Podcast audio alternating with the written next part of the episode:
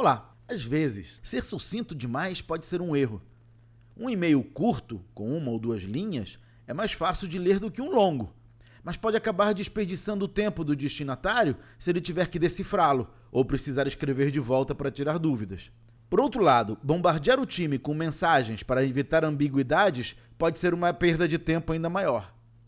Se a sua mensagem original for clara, você não precisa perder tempo com explicações suplementares.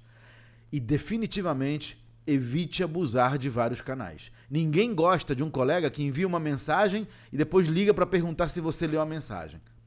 Para mais dicas sobre negócios, inscreva-se no meu site claudionazajon.com.br. Até a próxima.